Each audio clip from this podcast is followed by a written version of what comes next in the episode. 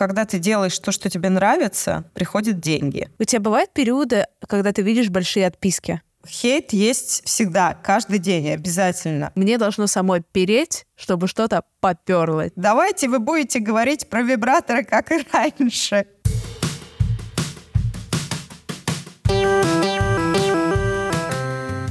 Привет, меня зовут Кристина Вазовский, и это «Провал» — подкаст о ситуациях, в которых что-то пошло не так. Этот сезон посвящен необычным профессиям, и сегодня у меня в гостях журналистка, секс-блогерша Маша Давай. Маш, привет. Привет, Крис. Жутко рада тебя снова видеть. Это взаимно. Я тебя представила как журналистку и секс-блогершу, но на самом деле, э, мне кажется, классным началом нашего разговора может быть вопрос, сама сам себя не похвалишь, никто себя не похвалит. Кто ты сейчас? Кто ты по жизни?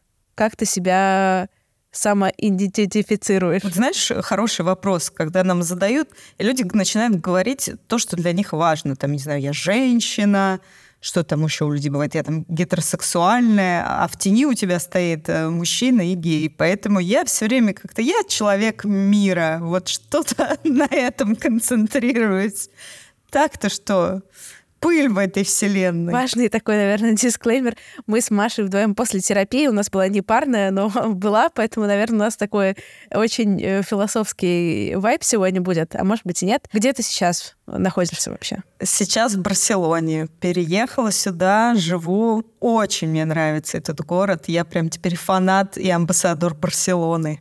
Я была там э, несколько раз, но я как-то не до конца, если честно, прочувствовала, потому что... Ну, я прочувствовала, что очень много красивых мужчин. Вот это я прочувствовала, а все остальное немножко мимо меня. Слушай, я ровно до того, как начала тут жить, тоже была несколько раз и думала такая, хм, ну, Барселона, какая Барселона там, если есть Париж?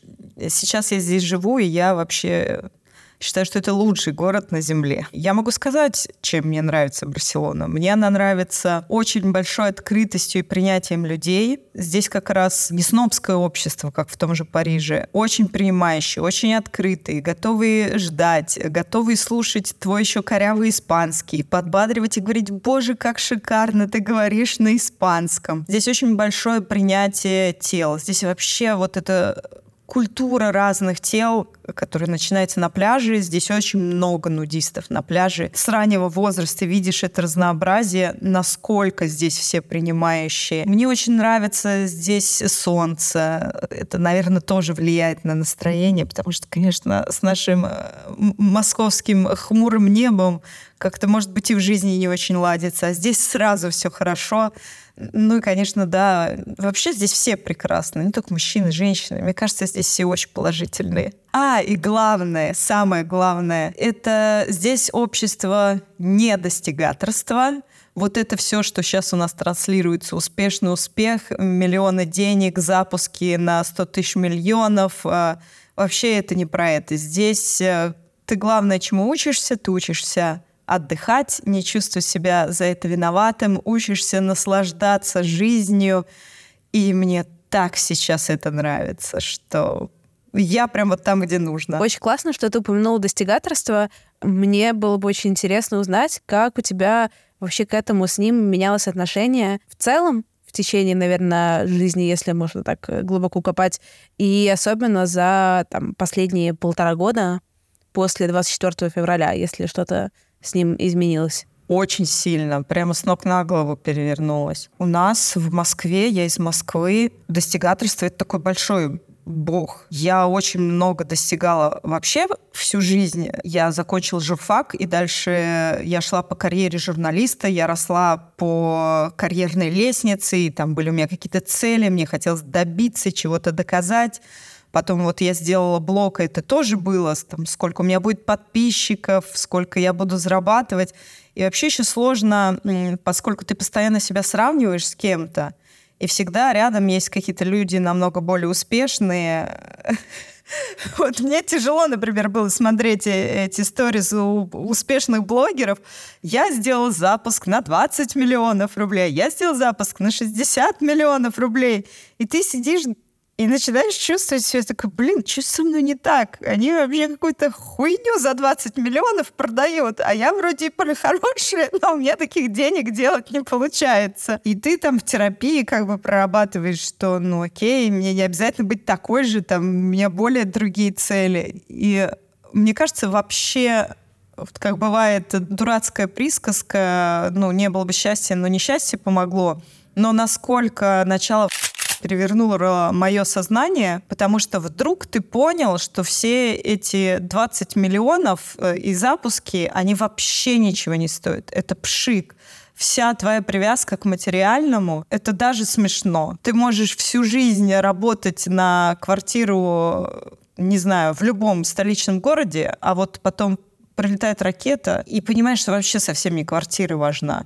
И я как-то поняла, что больше нужно работать над духовным. Не за миллионами гоняться, а мне кажется, развиваться более в духовном плане. Как-то интуитивно я выбрала Барселону и супер подходящий для этого город.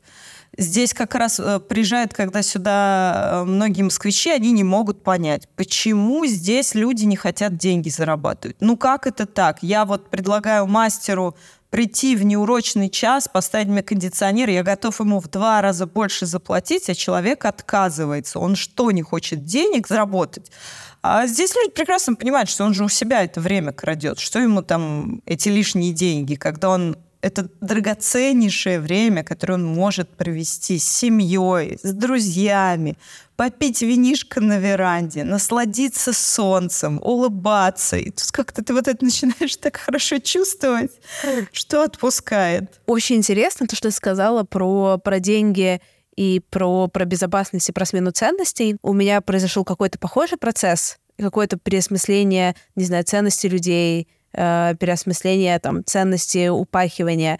Но, с другой стороны, у меня там вырос блок на рилсах достаточно сильно, там, условно, с 15 тысяч до там 90. Я была фанатка твоих рилс. Я прямо все их смотрела, они суперские, очень классные. Спасибо, мне приятно. И тогда, в тот момент, я поняла, что я могу зарабатывать только на блоге, но потом это ощущение прошло, потому что я поняла, что чтобы прожить на блоге, нужно тоже блог постить.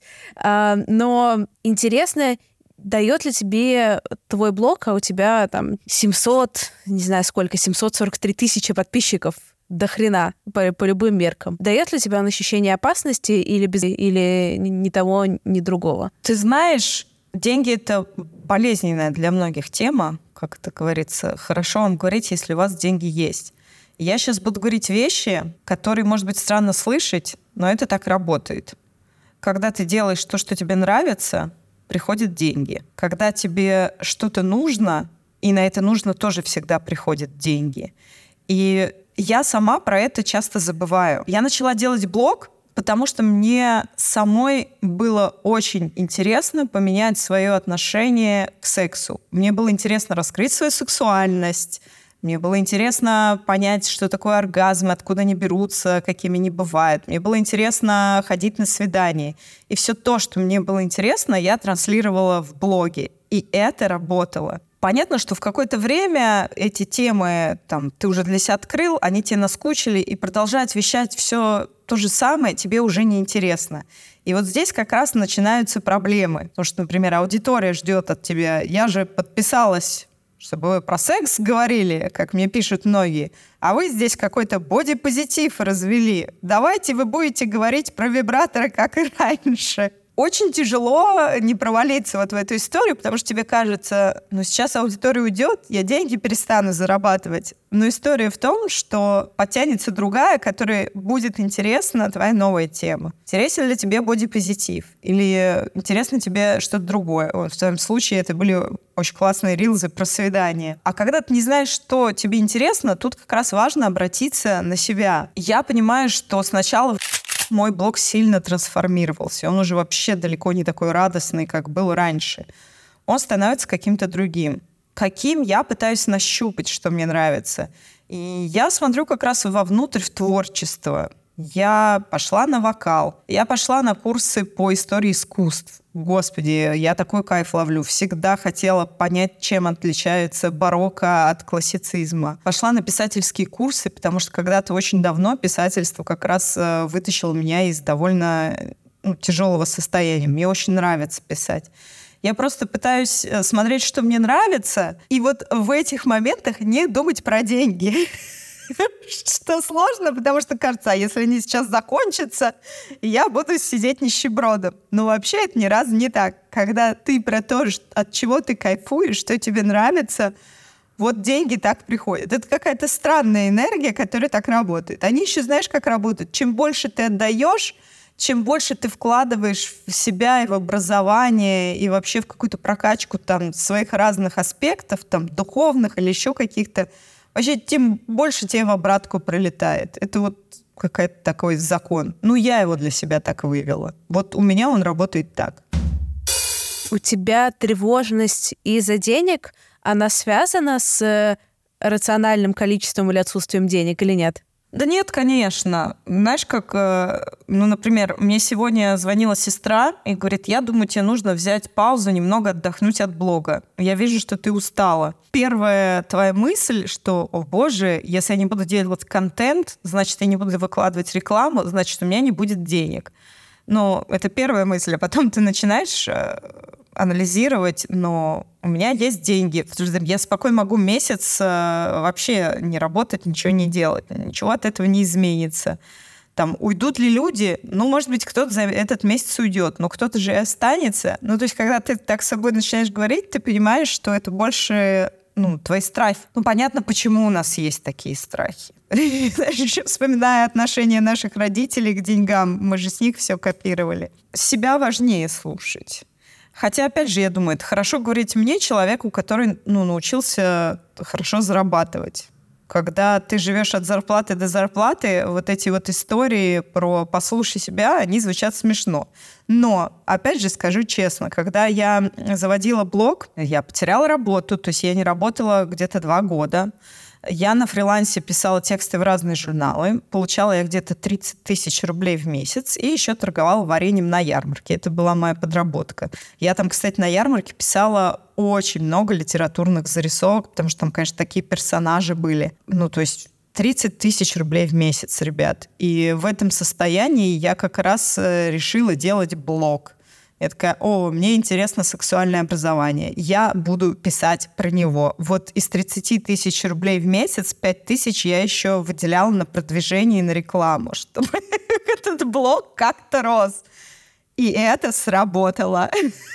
Так что это работает. Блин, конечно, да, удивительная история. Мне кажется, я на тебя подписана, наверное, уже лет 10. Ну нет, у меня блогу-то лет 6, по-моему. Блин, ну хорошо, 6 ну, больше. Я на тебя подписана с времен Ютуба, когда ты выкладывала ролики на Ютубе. Да, это были наши первые пробы пера, потому что мы начали с Ютуба, а потом я сделала Инстаграм.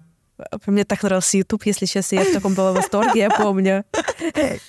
Вот видишь, у меня еще есть чем заняться, как бы сделать канал на Ютубе. Давай вот, мне кажется, что очень интересная тема в эту же степь, и это поговорить про историю с последними рилсами и с аудиторией и так далее. Ты можешь вкратце описать э, ситуацию, чтобы я ничего не переврала? Я сняла два рилса, не самых удачных рилса, за которые меня очень захейтили, зачмырили. Было очень много критики, которую мне было очень тяжело пережить. Я тоже видела эти рилсы, я их посмотрела, я такая, ну ок, пролистнула дальше и пошла жить дальше, и даже их как-то в голове не зафиксировала. Ты понимаешь, почему у людей возникает желание прийти и что-то ярко написать, какой-то текст, комментарий, вот откуда вот это все берется? Слушай, ну начнем с того, что ну, первый рилс так точно, он был провокационным. Я гуляла с другом своим Васей, он спросил, э, как дела в Тиндере, и я ему эмоционально как другу начала рассказывать. Я говорю, блин, Вась, плохо. Вот у меня в Испании я написала на английском биографию в описании в Тиндере. А, и мне пишут, а ты на испанском говоришь? Я как бы говорю, но как бы не на том уровне, чтобы общаться с парнями. На таком уровне я знаю английский, а они английский никто не знает. И когда я спрашиваю, а ты говоришь на английском? Он такой, ну, нет. Я говорю, что ему мне в этот момент сказать? Я говорю, ну, почему я за свою жизнь выучила английский, сербский, немецкий, я сейчас испанский учу. А он, говорю, сидит в Испании и ни один язык не выучил. Говорю, что я ему могу в этот момент сказать? Я говорю, ну, только что пошел ты нахуй. Это Вася снял и сказал, это смешно, я выложила в. Reels. Было провокационно? Ну, конечно, да. как бы, если, опять же, анализировать позже, ну, там, могу ли я предъявлять какие-то требования к испанцам о знании английского? Конечно, нет. Нужно ли посылать людей из-за того, что они не знают английский? Ну, конечно, тоже нет. Но это было в моменте как-то разговора с другом довольно эмоционально. И опять же, знаешь, вот в чем история блогерства? Если бы мы поговорили с другом, но он бы поржал, и все, это бы просто забылось. Но когда ты выкладываешь на аудиторию, надо понимать, что аудитории тоже есть свои чувства. И мне, конечно, за это очень сильно прилетело, что я послала людей, которые не умеют говорить на языке. Ну, в целом, это правда было не очень. Но мне это казалось смешным. У людей, у которых внутри много критики, они же не могут направить ее на себя. Ее всегда проще вылить на кого-то. Ну, то есть, э, окей, если мы там такие осознанные, ходим к психологу, анализируем, там, я тоже могу понять. Э, есть блогеры, которых я кричу люблю, но тоже не всегда они делают классный контент. Там может быть какой-то, ну, там, странный рил, я посмотрю, думаю, ну, что, ну, там, пролесну дальше, завтра будет классно. Я на это не обращу внимания. Кому-то очень важно ну, написать, что он думает по этому поводу. Это тоже к вопросу, знаешь, как когда человек, который тебе нравится, ошибся, как ты ему выскажешь про то, что он ошибся? Ну, там скажешь, слушай, тебе кажется, это там немного перегнуло. Ну, вот тебе было бы приятно, там, если ты не говоришь на испанском, тебе говорят, пошла нахуй. Ну, что такое? Я бы сказала, ну, блин, да, действительно. А другое дело, ну, как бы, когда тебе пишут, мало того, что жирный, еще и всех нахуй посылает. Ну, это не очень конструктивная критика, давайте будем честны. Вопрос, насколько ты хочешь, чтобы тебя услышали. Люди, которые хотят, чтобы их услышали, они доносят, ну, все-таки как свою точку зрения по-другому. Остальным, наверное, важно, ну, просто что-то такое слить, вот ну, этот момент напряжения. Но еще ладно, я бы, может, пережила один рил, но на следующий день я сняла второй, который тоже не зашел. Мы поехали с друзьями в город, где продавались гигантские круассаны. Вот он на руках у тебя этот круассан, как ребенок. И э, я пошутила, что вот маленький круассан бывшего, это круассан нормального человека. Удачная шутка? Нет, она банальная. Что еще ты можешь сказать про размеры? Как сказать, ну там, типа, это член бывшего, а это член нынешнего. На поверхности. Да, окей, не банально. Но опять же, я не думаю, что за банальные шутки ну, настолько нужно людей хейтить. В общем, на второй день мне как бы еще из-за круассан прилетело, что я шеймлю, э, что я выступаю за бодипозитив, а сама вот так вот над мужчинами смеюсь. Ты можешь рассказать, что ты в этот момент чувствовала, когда тебе там десятки, там сотни людей начали писать «Мария, ну вы что? Как вы можете, отписываюсь, вы уже не тот, да, не торт. Слушай, будем честны, кому вообще нравится критика? Все так всегда говорят, вот воспринимайте критику нормально. Ну, нам всем не нравится, когда нас критикуют. Это раз. Второе, опять же, насколько ты доносишь. Есть критика конструктивная, ну, когда тебе говорят, слушай, Маш, ну, немного переломила палку, ну, как-то можно это высказать в более нормальной форме. А другое дело, когда тебе начинают, о, господи, когда-то вы были нормальным блогером, а теперь это сплошной поток матершины и несмешных шуток, и ты такой думаешь, то есть шесть лет перечеркиваются двумя неудачными рилзами, но это тоже как-то странно. В основном это болезненно. И болезненно в том плане, что я здесь на свою такую давнишнюю травму наступила, потому что а, у меня мама довольно холодная, нарциссичная в детстве была. И мама всегда была со мной только когда я была хорошая, получала пятерки и вела себя так, как мама хочет.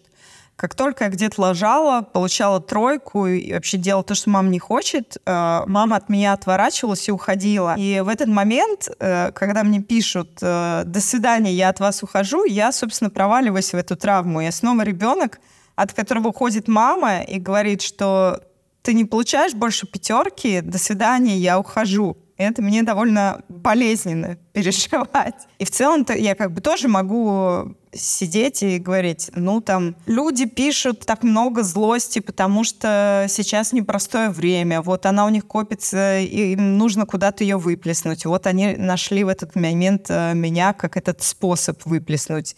Это не всегда про меня. Довольно тоже тяжело себе так э, говорить, особенно когда довольно много таких комментариев, это правда болезненно. Но зато, с другой стороны, я поняла, как можно перевернуть эту ситуацию, и что если тебе больно и плохо, ты можешь сказать, что тебе больно и плохо. Ты можешь сказать, что ты был неправ. Ты можешь сказать, что, ну, come on, я человек. А, мы забываем, что блогер — это не какая-то функция. Это человек живой, который может не смешно и банально шутить, который может не всегда удачно как-то выражать свои мысли. И это нормально, ну, потому что мы все так себя ведем. Проблема многих, что люди себе не могут прощать ошибки, поэтому не могут простить их другим. Я, когда готовилась к подкасту, я думала, ну вот я там почитала комменты под э, этим последним рилсом, под постом. То есть, с одной стороны, люди там говорят понятные вещи, ну какие-то, то есть я не могу сказать, то есть там есть совсем неадекватные комменты, а есть как будто бы, ну, нормально сформулированные комменты. У меня случилось два инсайта. Первое — это как будто бы такое отношение как какой-то, не знаю, институции, инстанции к чему-то, как блогеру такое должествование, ну, типа, вот ты Маша, ты мне должна что-то очень определенное. Если ты что-то не выполняешь, как будто, знаешь, это подписка на Netflix, где там точно сказали, что будет три сериала в месяц за 10 долларов, и все. И типа и подписка годовая, на ней не отписаться. И в итоге там один сериал про телепузиков, который ты уже смотрел, ты такой, блин, ну типа нехорошо. После 100 тысяч просмотров, когда набирают там и рилсы, некоторые набирали, я перестала читать комментарии, потому что там до 100 тысяч, там какие-то добрые люди пишут, потом там начинается вообще какая-то отдельная жизнь. Вот это вот, это уже не то, причем на там третьем рилсе, условно говоря, начала получать, что это уже вообще не то, и Кристина исписалась. А, и во-вторых, что типа что-то кто-то кому-то постоянно должен. У тебя есть ощущение вообще, что ты у тебя есть ответственность перед аудиторией? И если есть, то какая? Ну, слушай, во-первых, ответственность, конечно, есть. Когда ты имеешь такой большой ресурс, как аудиторию, которая тебе доверяет, ты этим можешь пользоваться. И вопрос, опять же, будешь ли пользоваться ты этим в хорошем ключе. Когда я попросила поддержки, аудитория мне эту поддержку дала, но это же как раз кейс про, типа, суперспособность э, блогеров, что когда тебе плохо, ты можешь попросить помощи, и тебе ее окажут. Но, с другой стороны, весов есть, когда ты лажаешь, тебе тоже все сразу скажут, где и что не так ты сделал. А кто-то пользуется аудиторией, сколько людей продают э, курсы по заработку в, на Wildberries, э, менеджеры блогеров — ну, все это под соусом, что хочешь зарабатывать полмиллиона в месяц, э, пройди мой курс э, за 50 или 100 тысяч рублей, и ты будешь зарабатывать э, полмиллиона в месяц.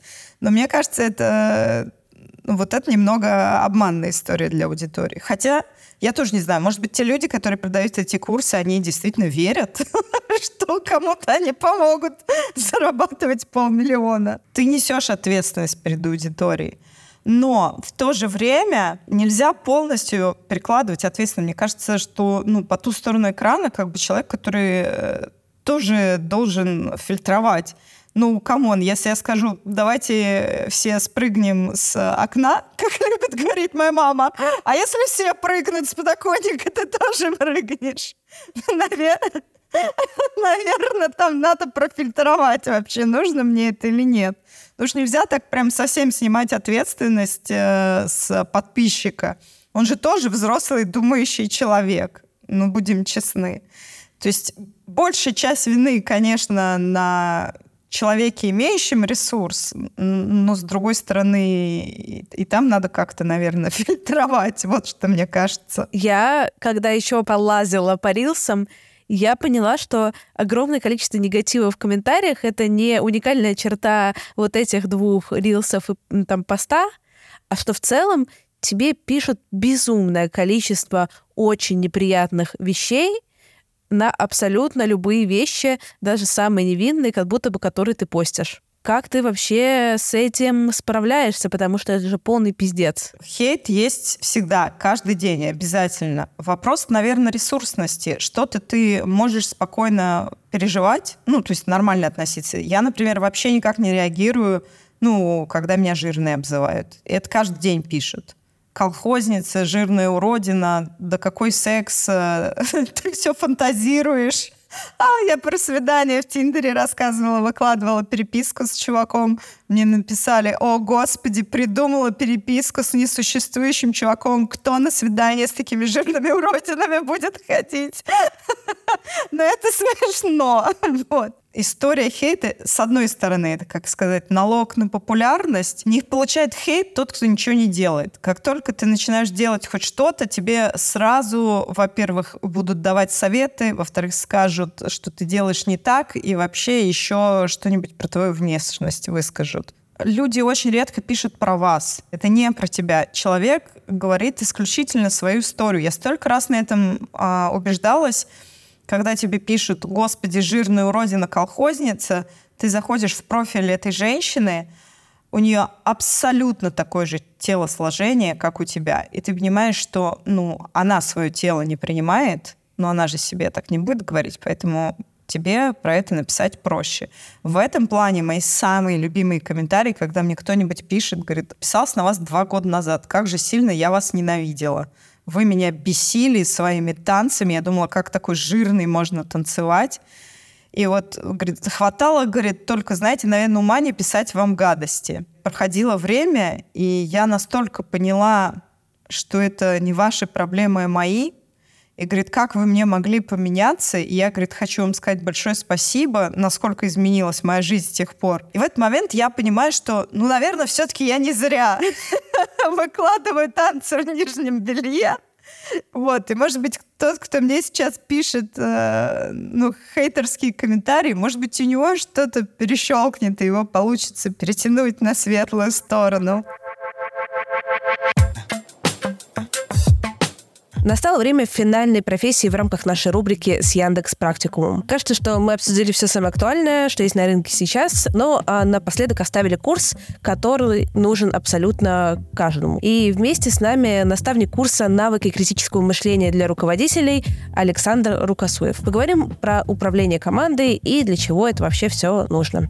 Александр, привет. Привет, привет всем, друзья. Вообще хочется начать с такого супер-супер базового банального вопроса. Что такое вообще навыки критического мышления для руководителей? Ну, критическое мышление, оно было всегда, оно всегда есть э, с людьми, но в конце 19 века Джон Дьюи ввел в обращение этот термин, и он прижился, хотя курьезный случай, Дьюи потом пытался его отозвать, говорит, нет-нет, друзья, давайте назовем это рефлексивным мышлением, но все уже начали называть э, Э, критическим мышлением. Это, можно сказать, что комплекс навыков, связанный с э, анализом информации, а с работой информации и принятием решений на основе этой информации и включают еще довольно часто аргументацию тех решений, которые мы принимаем. Но прежде всего это работа с информацией, работа с восприятием, работа с миром. Критическое мышление, оно такое, направленное прежде всего на себя. Блин, на самом деле очень интересно. Я в какой-то момент управлял довольно большой командой. Ну, то есть, знаешь, для кого-то большая команда, для кого-то маленькая. Тут такой вопрос дискуссионный. Там было, условно, там, 50 плюс человек. Вот сейчас я смотрю на описание курса и думаю, что, блин, мне бы это очень пригодилось,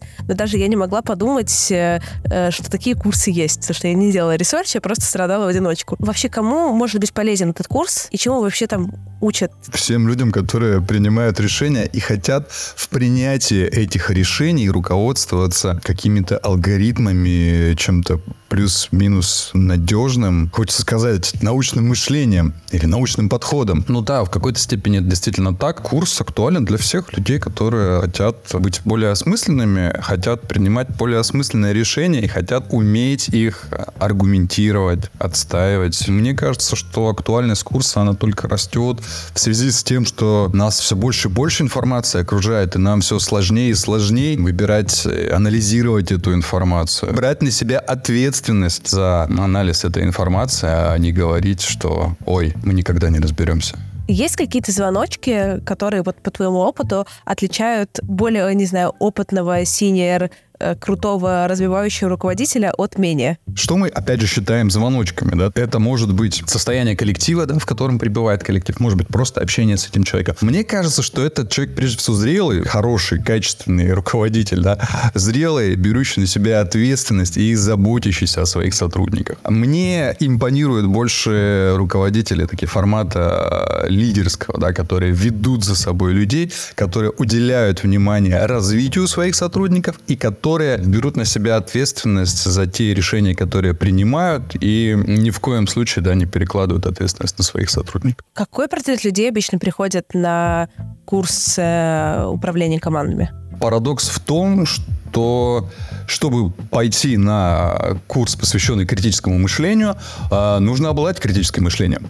Потому что если у тебя нет критического мышления, то, в общем-то, тебе оно и не нужно. Скорее всего, ты вряд ли заинтересуешься развитием этого навыка. Это люди, которые понимают, возможно, не вполне проговаривают это для себя, но понимают, что им нужно развивать этот навык. И это люди, которые, мне хочется верить, готовы развивать его в течение всей жизни. Потому что нельзя просто усвоить какие-то практики или просто узнать об этих практиках, познакомиться с ними и сказать, о, я дипломированно критически мыслящий человек. К сожалению, это так не работает. Это теория, с ней важно познакомиться, но также важно освоить эти навыки и продолжать их развивать. И вот третья составляющая, громко и пафосно может прозвучать, но некое мировоззрение. Как раз-таки мировоззрение помогает э, постоянно развиваться, учиться, оттачивать и направлять критическое мышление прежде всего на свои суждения. А почему Дьюис пере, хотел переформулировать, сказать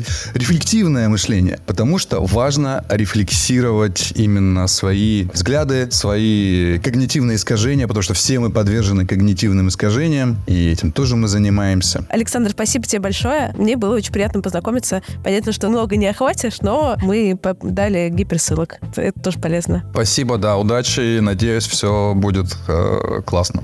А чтобы лучше познакомиться с концепциями и навыками, которые мы обсудили с Александром, переходите по ссылке в описании выпуска и смотрите бесплатную часть курса по управлению командой от Яндекс Практикума. Ты сказал 6 лет блогу. Можешь вспомнить, какие у тебя были этапы, не знаю, отношений с ним и, и к нему? Мне кажется, я сейчас главный этап переживаю, потому что до все было как-то более понятно. Мне как раз хотелось делать шоу на Ютубе, оно было связано... Мне нравилось ездить в какие-то усратые места, куда никто не ездит. Типа там в Сирию или на Товарнике через Сахару проехать. Мне хотелось сделать ну, вот из этого как раз э, контент для Ютуба. Когда началась как-то абсолютно все перевернулось с ног на голову, поменялись ценности, и я немножко, наверное, потеряла себя. Потому что я тоже потеряла, наверное, многое, во что я верила. Я тут на ретрит ездила, и у меня в одной практике был такой интересный опыт, когда раскрылась сердечная чакра, и я видела, как из меня исходит просто вообще бескончаемый поток света. И я тогда поняла, что я свет. И этим светом надо делиться с остальными. Надо вообще остальных заряжать вот этой любовью. Если она вам не есть, это же безграничное чувство, то надо ее отдавать остальным. И это мне помогает ну, сейчас вести блог. Мне кажется, вообще сейчас очень важно людям напоминать про любовь. Вот про это я стараюсь и напоминать. У тебя было какое-то стеснение после продолжать ездить в свои приключения, наслаждаться жизнью? Когда началась я сбежала. Ну, я не могла находиться в России. Я думала, что это быстро закончится, наивно думала. И я подумала, что я попробую формат, знаешь, такого намада человека, у которого нету дома, он просто переезжает из одной стороны в другую. Я так за пять месяцев сделала кругосветку, я жутко устала, я поняла, насколько это изматывающе, мне очень хотелось домой, мне очень хотелось где-то сесть. Отвечать на предъявы, типа, как вы можете, вот идет, а вы смеетесь. Так мне кажется, это и главное, что нужно смеяться, когда идет. Смех ее побеждает. Если мы впускаем, опять же вернемся к тому, э, ненависть, страх, еще что-то, но это значит, что она побеждает. А если мы наполняемся жизнью, мы живем вопреки, мы распространяем любовь, то вот это главное, что победит. Мне так кажется. Вот ты говоришь про там, пятимесячную новодскую кругосветку, а там у тебя был какой-то разброс, знаешь, э, ожиданий и реальности? Вот ты представляла себе, что вот как будет офигенно, не знаю, там, поехать вот так вот прямо на полную, и потом как-то по-другому получилось? У меня скорее было по-другому. Это был побег. Мне было очень плохо, страшно и больно. Я много плакала. Я помню, мне самое было... Я поехала в Венесуэле, в Канайму, к водопаду Анхель э, на лодках. И я сидела наверху на веранде, смотрела, там был такой вид на лагуну с водопадами. Я просто смотрела, это, это было настолько красиво, и ко мне прилетели на веранду два гигантских попугая, красный, синий, потом третий желтый. Просто эти попугаи ходили рядом со мной, кивали головами. И в этот момент я так разрыдалась. Потому что я смотрела, думала, ну вот же красота этого мира. Вот лагуна, вот водопады, вот попугаи к тебе прилетают. Как в этом всем можно начать Скорее, я вот такие ловила инсайты во время поездок. Вот пост, когда я попросила поддержки, и было много комментариев украинцев, когда люди писали, Маша, вы о чем? Я сижу в подвале, сын делает уроки, а я смотрю ваш блог, это все, что напоминает мне о жизни, о любви, которая в нем есть, о веселье. И это то, что помогает мне не начать ненавидеть русских. Для меня это было, ну, пиздец, какие сильные слова. Важно показывать, что в этом мире еще есть хорошее, есть жизнь, есть любовь. И, наверное, это и помогает выживать в такие сложные моменты. Не, я с тобой согласна абсолютно. Просто сложно тоже, мне кажется, это находить иногда в самом себе даже. Смотри, вот у нас такой, как условно, сезон про профессии. Какие бы ты назвала невидимые обычному человеку обратные стороны профессии блогера? Ну, знаешь, как все думают, что быть блогером — это просто. Постить жопу в Инстаграм и зарабатывать миллионы. Но если бы это было так просто, наверное, бы у нас было сейчас очень много миллионеров с голыми жопами. Но это не совсем так работает. Ну, мало того, что это довольно тяжелая работа, причем еще особо как бы без выходных. Ты очень сильно завязан на блог. Ну, ты такой в постоянной трансляции своей жизни. Это очень энергоэмоционально затратно. Ну вот как, ты все время душа на распашку, ты раскрываешься перед э, своими читателями и в моменты, когда тебе весело, и в моменты, когда тебе плохо. Причем очень важно показывать не только классную сторону. Смотрите, успешный успех. Это как раз тебя делает больше куклой. А вот живым человеком тебя делает, ну, именно то, что ты бываешь разный. Тебе бывает хорошо, тебе бывает плохо. Ты бывает классно шутишь, бывает хреново. Бывает ошибаешься, ну, а бывает что-то классное говоришь. Вопрос, опять же, ну, стоит ли за это предавать человека анафеме? Но, наверное, не очень. Споткнулся, отряхнулся, пойдем дальше. Как раз вот у тебя бывают периоды, когда ты видишь большие отписки? Да, вот, кстати, после этих двух неудачных рилсов 4000 человек от меня отписалось. Самые большие отписки были после... От меня отписалось 80 тысяч подписчиков. Я просто я ничего особо не почу, месяца три уже, наверное. Я просто слежу, у меня есть такая медитация, я захожу в Инстаграм и смотрю, как у меня там в неделю минус тысяча. Просто, ну, это какой-то естественные отписки. Если ты, они не прибавляются, то они исчезают. Да. Так в том-то и дело. Представь, у блогера же еще постоянная тревога с контентом. Как только ты перестаешь делать контент, идут э, отписки. Но они в целом есть каждый день, но когда ты делаешь контент, благодаря нему есть и подписки. Что-то более-менее уравновешивается. Когда ты перестаешь совсем делать, просто идут только отписки. И ты видишь, как твой блог такой минус, минус, минус. Это тоже тяжело пережить. А это к вопросу, мы выгораем. Ну, правда бывает, ты устаешь каждый день одно и то же. Привет, подписочники! У нас тоже бывают э, дни не в ресурсе, бывает плохо. А ты такой, ну, мало ли, что ты не в ресурсе. Извините, вот у вас сегодня рекламное обязательство, вам надо рекламу выложить, а чтобы... Нельзя же выложить просто рекламу, надо еще контент какой-то выложить. Ну и, в общем, это тоже довольно такие истории, которые тревоги много развивают. Вот с этим живем как-то, справляемся потихоньку. Каждый раз себе говорим, ну ничего, мне, у меня такой период, что мне нужно сделать паузу. Пусть не будет контента, ну, те, кто твой, они с тобой останутся. Кто-то уйдет, потом придет новый. А знаешь, еще бывает, ты там взял паузу, выходишь и начинаешь что-нибудь новое такое пилить, а тебе такие, верните, пожалуйста, то, что были раньше. то, что было раньше. Что-то мне новое не очень заходит. Это же тоже, ну, каждый раз у тебя сомнения. Тебе казалось, ты что-то новое классное придумала, а тебе такие, не-не-не, давайте, вот э, нам про обзор вибраторов больше нравилось.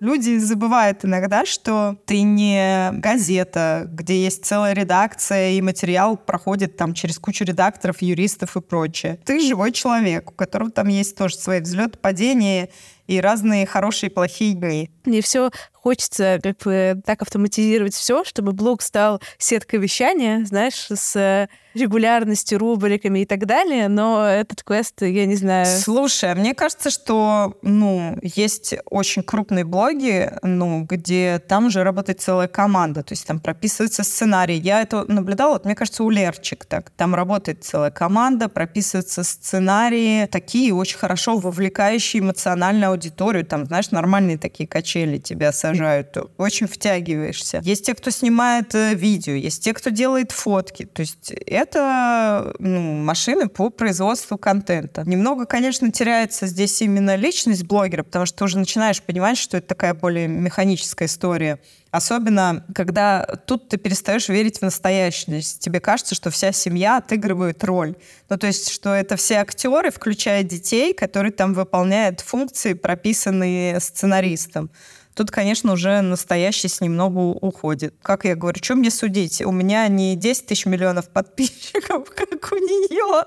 Поэтому кому что, как говорится. Да, вот просто то, что я хотела вернуться к тому, что ты говоришь вначале, что у меня есть такая история, что мне постоянно хочется хакнуть и автоматизировать, потому что у меня есть некоторая фома, что я недоиспользую ресурс ну вот там кто-то делает запуски, ну, там, не знаю, на 20 миллионов с двумя подписчиками, да, а там у меня условно, не знаю, 80 тысяч, это значит, что можно было там 150 миллионов заработать, да, я же еще не самая тупая, как будто бы говорю я себе.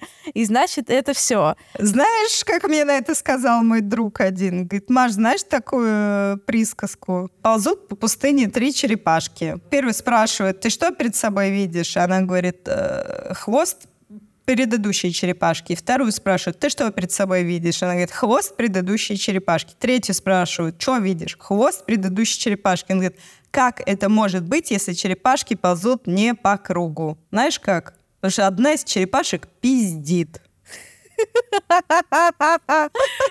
Блогер такой, я сделал запуск на 60 миллионов, а потом к нему приходит налоговый такая, мы очень рады, что вы сделали запуск на 60 миллионов, но у нас почему-то налоги не с 60 миллионов ни разу. Поэтому, ну, come on. Я особо никого не смотрю, если, если честно, кто как-то, э, знаешь, на деньгах красиво выезжает. Мне это кажется скорее там смешным, но это просто, наверное, так, такое ощущение, что вот есть какой-то ресурс, который я там недоиспользую. Можно было бы сделать А, Б, С, Д, Е, и я все пытаюсь как-то этот ресурс использовать, но потом упираюсь все равно в одну стену. Это про то, что, блин, если мне не нравится, то у меня не получается. Ну, мне должно самой переть, чтобы что-то поперло. То же самое. Меня вообще ни разу не мотивируют деньги. Из серии «давай сделаем запуск на 100 тысяч миллионов, и вот будешь продавать это». Мне так неинтересно. Вот когда мне интересно и меня прет, тогда оно работает. Это возвращаясь к тому, что я говорила с самого начала. Главное, чтобы тебя перло, и тебе самой было это интересно. А ты умеешь тратить деньги на себя?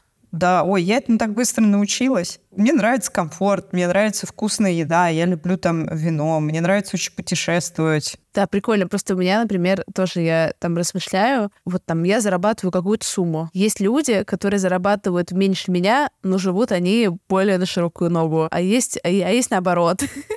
И я все, все как-то, знаешь, пытаюсь, пытаюсь примериться. Но видишь, мы всегда почему-то сравниваемся с другими, вместо того, чтобы скорее там сравниваться с э, внутренней историей, такие, о чем мне хотелось, а что мне интересно, а как мне будет более комфортно.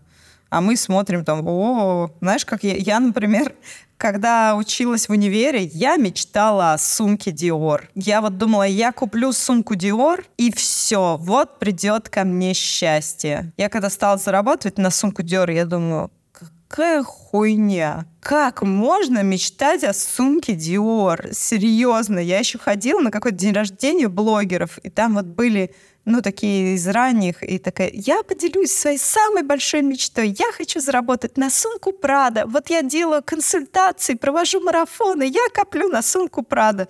Мне так жалко этого человека стало. Думаю, ну вот как можно мечтать о сумке Прада?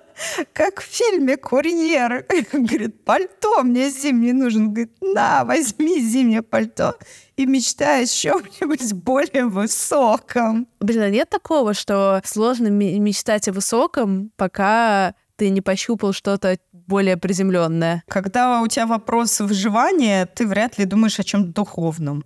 Ты скорее там тебе важно, я не знаю, счета оплатить, э, там детей накормить. Конечно, когда у тебя более комфортное финансовое состояние, тут ты начинаешь задуматься уже там, о, там, на какое-то, на свое обучение, вот, пойти на курсы того-то там, или сюда, или еще где-то проапгрейдиться. Ты уже на, про это начинаешь думать. Или вот там о психологическом здоровье заботиться. Или вообще о духовном росте. Почему так часто случаются какие-то супермиллионеры? Да какие супермиллионеры? Давайте вспомним Будду. Он же был принцем, который вообще жил в полном достатке, во дворце, все у него было путем, а потом он такой, это все не то.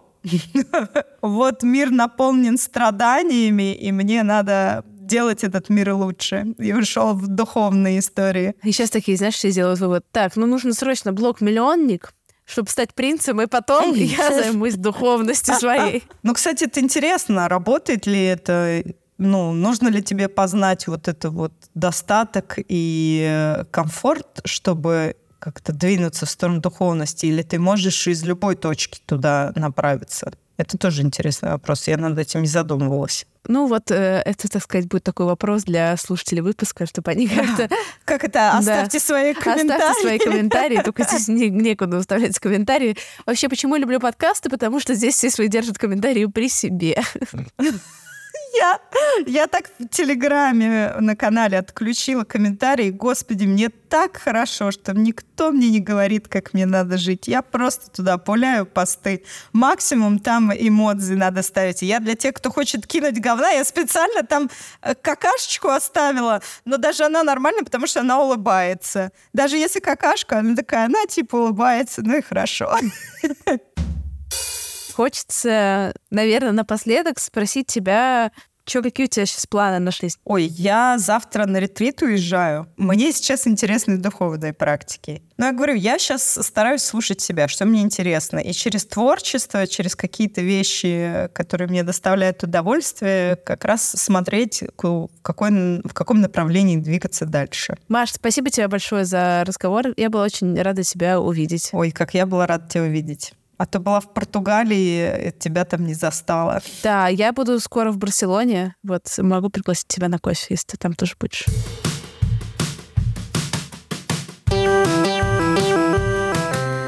Спасибо, что дослушали выпуск до конца. Подписывайтесь на меня в Инстаграме, собачка Крис Вазовский. И, пожалуйста, пишите комментарии в подкаст-приложениях. Я буду очень рада вашей обратной связи особенно после такого длительного перерыва. И в следующую пятницу мы обсудим новую нетипичную профессию.